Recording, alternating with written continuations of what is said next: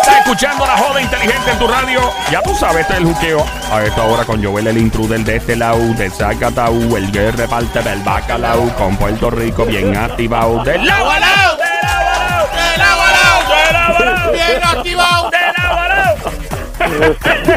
El que no oiga este show, doña, usted se lo dice. Que tengan ellos a las 3%. Exactamente. El que no oiga el show, Te está llevando el mismo diablo. el que no oiga el show. Arrepiéntete. Estás a tiempo todavía, esa es la que hay. Bienvenida, bienvenido al show del pueblo, el más que regala la joda inteligente, siempre trending. Joda full pata abajo, tiene canejo. Este es el show con Joel el intruder a esta hora junto a Somi, alias la cacata. Una cacata es una araña venenosa. Sobre todo muy pelúa. Una araña pelúa me quiso picar a mí y yo la aplasté. Bla, bla. Ando con el romanticón, cuida a su mujer, se la pueden robar en estos próximos segundos. Adelante, Sonic, dispara. Bebecita. Mm, brrr. Ahí estamos en Play 96 FM, en el Instagram también. Ay, Cristo amado. Dime. profesor, esto no pasa en el salón de clase. Bienvenido el profesor Jorge Schmidt, catedrático, experto en ciencias ¿Qué políticas, va, decir, universidad. ¿Qué va a decir el profesor de nosotros, mano? No importa, fíjate, él, él se mete en esto. El profesor Jorge Schmidt llega a la universidad del juqueo, el politiqueo del juqueo.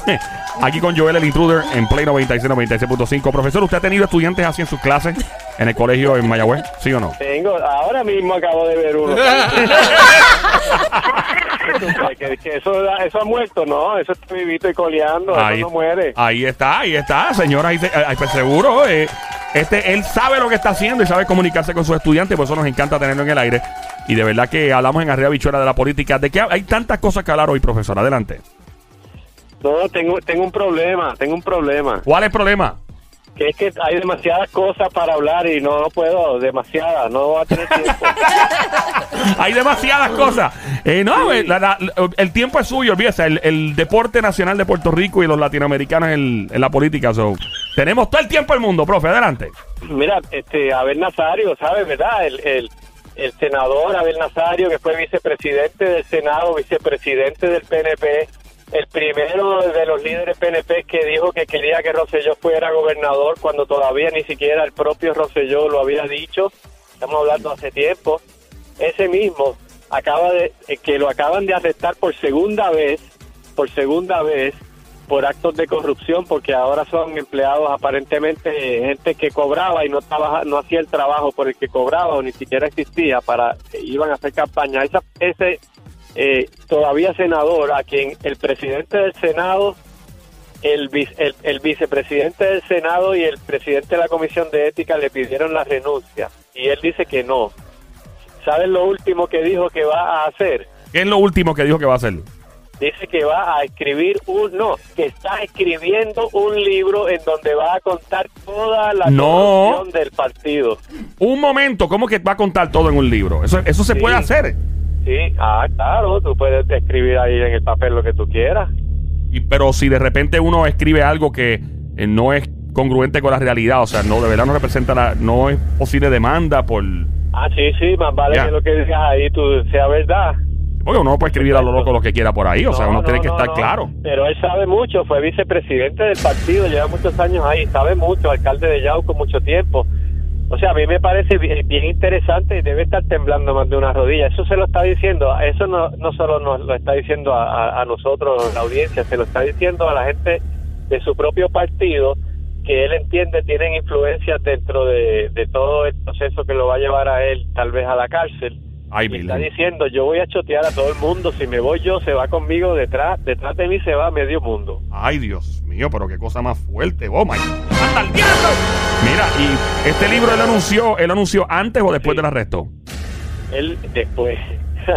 Después. del arresto, sí, entonces dice, pero él dice ahora que es que ya él lleva escribiendo eso hace tiempo. De verdad. No es que ahora va a empezar y ahora por la rabieta. Él dice, ya yo tengo eso, eso es como una, como una biografía. Y yo estoy describiendo todas las ilegalidades que yo vi, con nombre y apellido, los voy a tirar al medio. Así ¿Será, dijo. será que él ya tenía eso listo, planificado? Porque, te- eh, vaya redundancia, él sabía que lo iban a, a- a coger por, por corrupción. Claro, claro, porque a ti te arrestan hoy, pero pero a ti tú no te enteras hoy, tú sabes hace, desde hace tiempo, porque eso empieza a hacer ruido, empiezan a, a- a interrogar gente, a buscar papeles aquí, a meterse en oficinas, y tú como alcalde, como senador, tú lo sabes. Y es lo menos- hace tiempo. Y es lo menos que tú piensas en hacer un libro en el momento de un arresto. O sea, es lo menos que tú piensas. Tú lo tienes en la cabeza ya en Q hace rato para decirlo. O sea, me, No, me entiendes. que lo tiene, yo no sé si lo tiene, porque o sea, ellos pueden decir, uno puede decir cualquier cosa. Yo no le veo escribiendo muchos libros, francamente, pero a lo mejor tiene alguien que él le cuenta y la otra persona lo escribe. Eso es muy común. Y una pregunta, entonces, en, en este caso, o sea, él tiene que cooperar obligatoriamente con las autoridades, porque ya tú dijiste, voy a escribir todo lo que sé, pues tú tienes que obligatoriamente, o sea, ya tú no tienes una excusa para decirle a la autoridad, yo no sé nada, y ampararte, ¿verdad? En que yo no, sé nada. O sea, Oye, tú, no, ya. tú, tú- tú no- tú debes ser, deberías ser abogado, tienes tiempo, dale. Ah, muchas gracias, muchas gracias. Muchas gracias, bro. Yo me apunto, profe, yo, pero tengo que coger las clases. buena madera, madera de abogado, definitivamente. M- Muchas gracias, sí, no, yo estaría también haciendo eh, mucha notarización. Eh, yo estaría- Oye, pero yo voy, a, yo voy a defenderte porque tú te faltaba poquito para tú. no, yo estaba estudiando, yo iba a ser, yo iba a ser piloto de combate. ¿Usted puede creer eso, eh, profe? Definitivamente, contigo sí.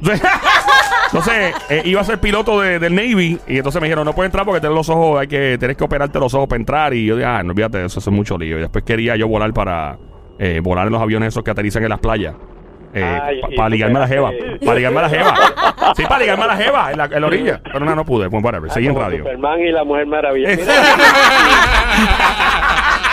Me, me encanta, me encanta este segmento, me fascina. ¿Y, y lo superaste ya eso? No, eh, yo sigo, después le meto a la aviación y si quiere hacer una trillita conmigo, yo lo llevo de Mayagüez a San Juan si se quiere montar conmigo, lo dudo, pero bueno, no sé, vamos a ver. eso es un no. Eh, eso es un no.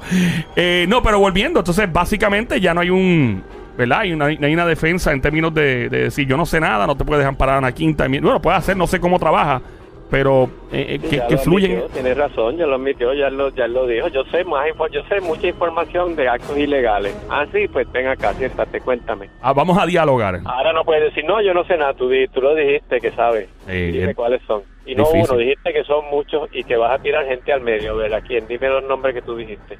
Wow. Sí, sí, ya él dijo eso públicamente, tienes toda la razón, ya él confesó ahí. Me dicen que están Sí, llegando pero- los Ajá. pañales para adultos en, en, en cajas gigantes al- allá al... No, pero no es para menos, tú sabes. eh, tampoco es que. yo A mí lo que me preocupa en estas cosas es que de momento cogen a alguien eh, que ha cometido actos ilegales y entonces el sistema completo le cae encima y le aplasta con la bota. Y esa persona pues se merece que pague por el, por el delito que cometió, pero en esa bota hay un montón de corruptos también que se, que se escudan detrás de esa persona. Yo lo que quiero saber es quién más hace eso mismo porque obviamente son muchos, son muchos, ya no me puedes decir que es que, ah, no, que hay, que hay dos o tres manzanas podridas, no, porque en ese árbol hay 50 manzanas y 39 están podridas, pues el árbol tiene un problema, no es la manzana solamente. Yo quiero mirar la raíz del problema, así que si yo cojo tres o cuatro manzanas en el próximo árbol, yo sé que ahí tiene que haber como veintipico más, o lo que sea, ¿entiendes? Claro. Por hacer algo. Quiero decir que eh, eh, está Abel Nazario, está entonces un candidato que iba con él, a quien eh, que era un empleado fantasma de él, que era su lema era eh, como eh, un candidato joven con estilos nuevos. Ah, Nueva wow. política, nuevos estilos y estaba eh, y estaba cobrando eh, alegadamente por el por el vamos a decir la acusación es que él estaba cobrando dinero eh, federal por un trabajo que él no estaba haciendo y lo que hacía era campaña para su candidatura y la promesa era que iba a apoyar a Nazario para la presidencia. Ay. Pero ¿cuánta más gente está haciendo? eh, ¿Él se inventó eso? Claro que no. Ay, santo Dios. ¿Quién más lo Eh, está haciendo? ¿Me entiendes? Mi pregunta, yo, yo neces- nosotros lo que necesitamos, con que saquen a uno de vez en cuando, no arreglan el problema. sí, lo que pasa también es, eh, y perdona que interrumpa, estamos aquí en el Juqueo, este es el show siempre trending, eh, en la radio es Play 96, 96.5, Joel el intruder ando con la cacata, ella Somi, eh, KJ la sniper, francotiradora, el romanticón, el alma secreta, el Sonic, eh, el profesor Jorge Schmidt, en este momento profesor catedrático, experto en ciencias políticas, Universidad de Puerto Rico, Colegio de Mayagüez. Lo, lo duro de todo esto es, y lo hemos hablado antes, es, es que esto como que ala la, la atención y el enfoque de lo que se supone que haga cada persona dentro del aparataje político, que es servirle al pueblo.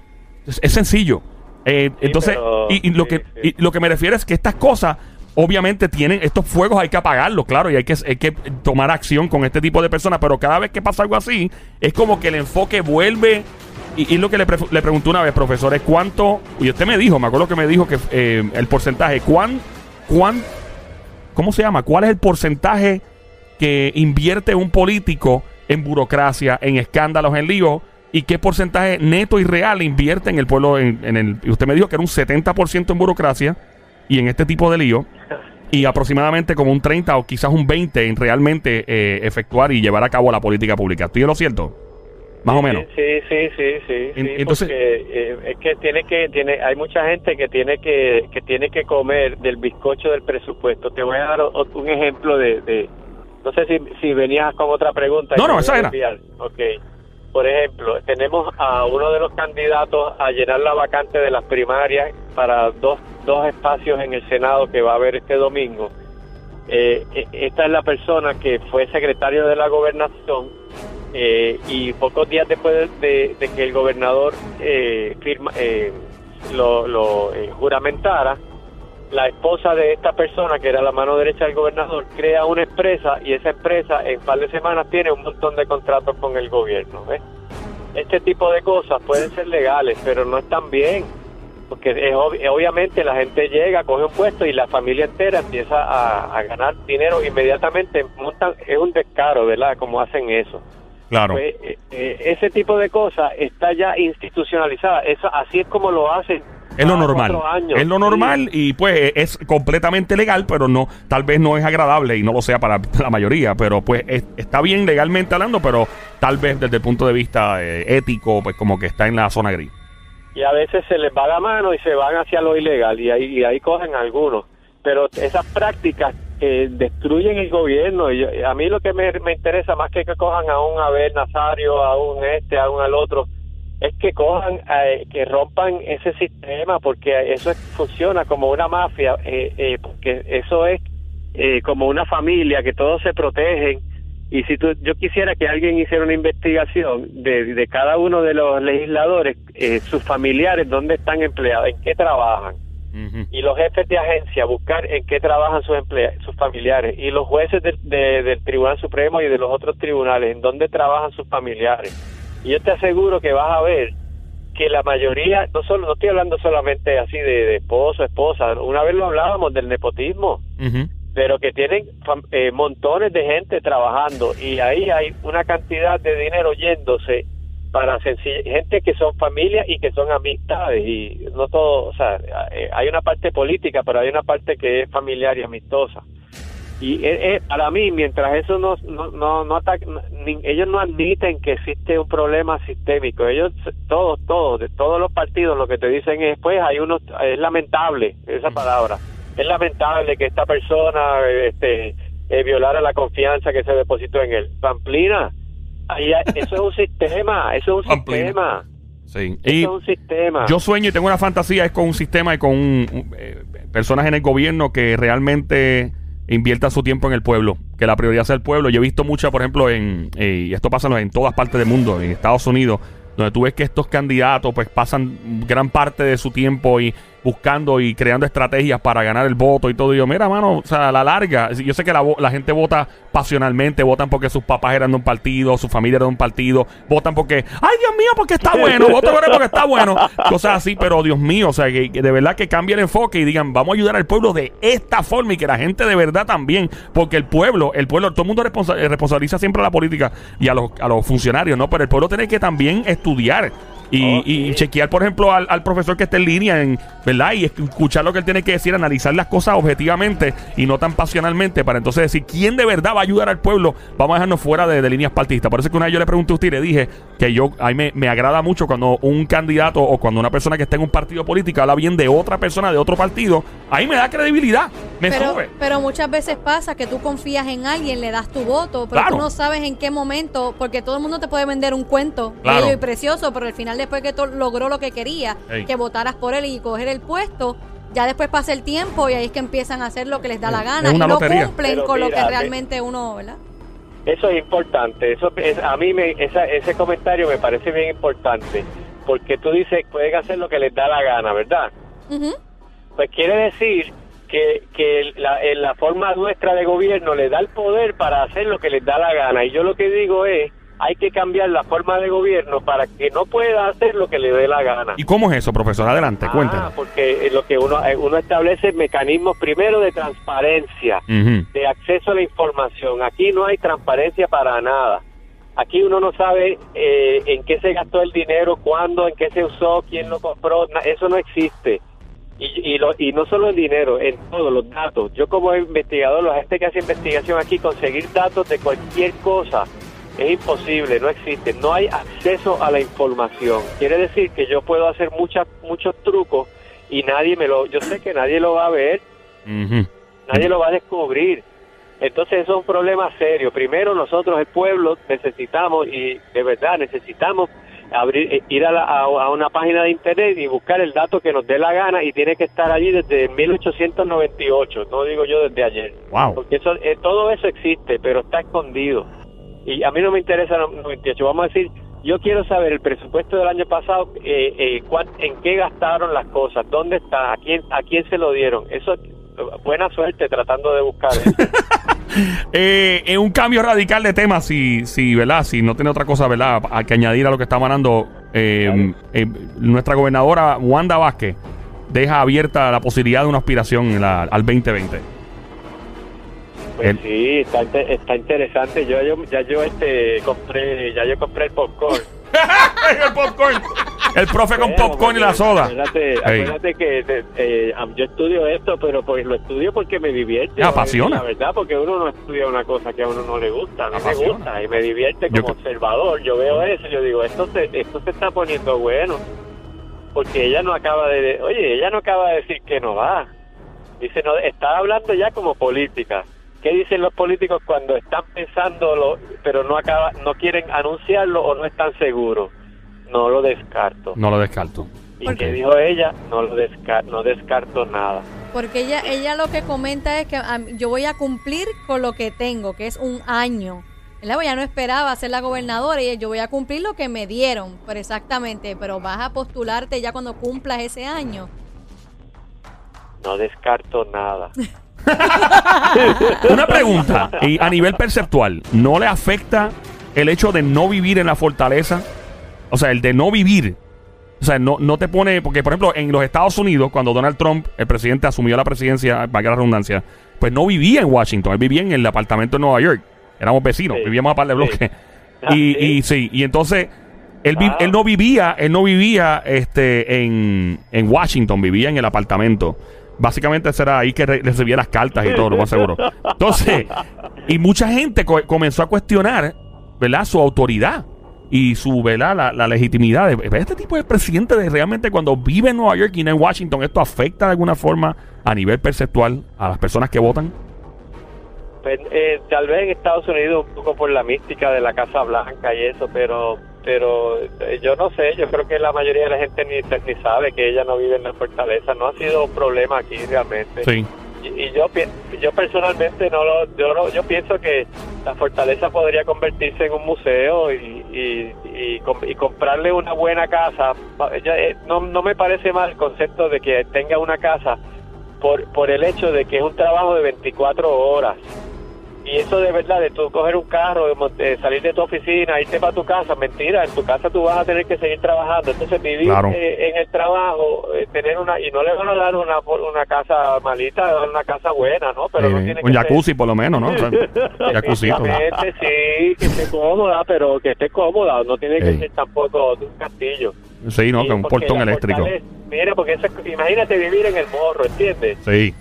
En la garita. La visita al sí, esas- es- las paredes están hechas de eso, ese, ya eso no está, eh, no es, es realmente un sitio de lujo, para decirte la verdad, lo que tiene mucha atención de todas las chefs y todas esas cosas, y la chulería, por su, obviamente, la chulería y el místico estar allí, pero no, pero eh, eh, la persona puede estar más, más cómoda en una casa, que le compren una casa de medio millón de pesos, qué sé yo, un millón, algo así.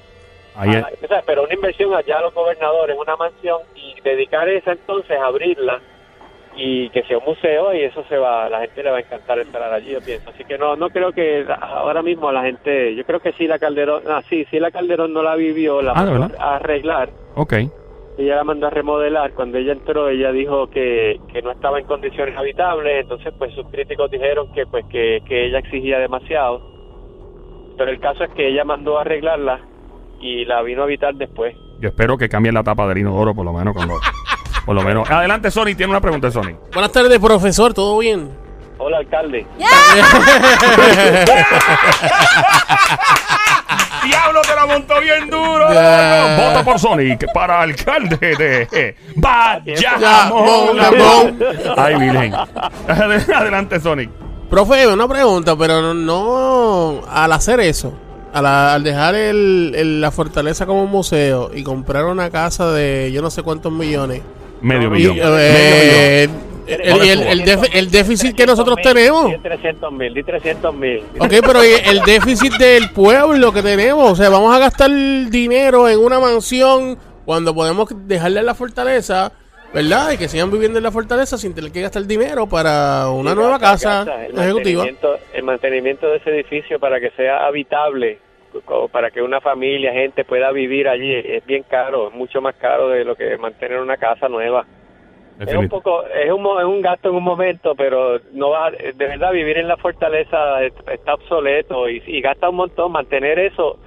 O sea, el morro tú lo puedes mantener de una forma, pero la gente, ahí nadie duerme, no hay aire acondicionado, nadie come. Y se cobra por Sí, entrar sí. también. Te cobran cuando vas a hacer turismo. Claro. Sí, entonces vivir en la fortaleza pues tiene muy, tiene mucho aura, pero no es no es necesario eh, Sí, sí. eh, y además eh, eh, a- hasta en hasta en seguridad se demostró que el, el gobernador está allí este encerrado en, la, en, el, en el verano aquello se convirtió en una en una prisión Yo iba, No yo, iba a yo iba a comentar eso y, y quizá y quizá usted profesor puede puede aclarar eso. ¿Ayudará a ella o la estará ayudando el que ella no viva ahí? El que, por ejemplo, cuando uno tiene un trabajo, sale del trabajo y necesita como ese detox, como quitarse todo toda la situación y quizás cuando ella llega a su casa tiene como ese momento y ese espacio donde Respirar. ella conoce, ¿verdad? Es su, es su casa, es su aposento, para ella, ¿verdad? Despejarse de toda la situación y quizás tener una visión más clara de, de cómo trabajar lo que está pasando en Puerto Rico. Pues ojalá que pueda hacer eso. Yo lo dudo mucho porque como es que eh, eh, durante en el camino de, de la fortaleza para la casa lo han llamado 10 veces. Bajándose del carro lo han llamado tres más y así todo el día. No, y Y el resto de la- o sea, eh, sí, pues claro, está, eh, eh, definitivamente está saliendo del ambiente y eso eso es un cambio importante.